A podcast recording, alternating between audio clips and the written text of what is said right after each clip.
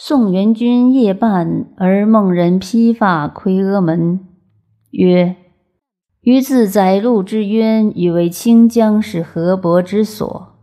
愚者渔居得鱼。”元君觉，使人战之，曰：“此神龟也。”君曰：“愚者有渔居乎？”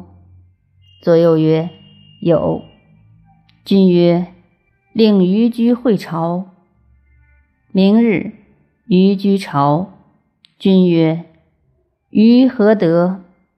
对曰：“居之往得白龟焉。”姬云无耻。君曰：“现若之龟，龟至，君在于杀之，在于活之。心宜补之。”曰：“杀龟以补疾。”乃哭归，七十二尊而无一策。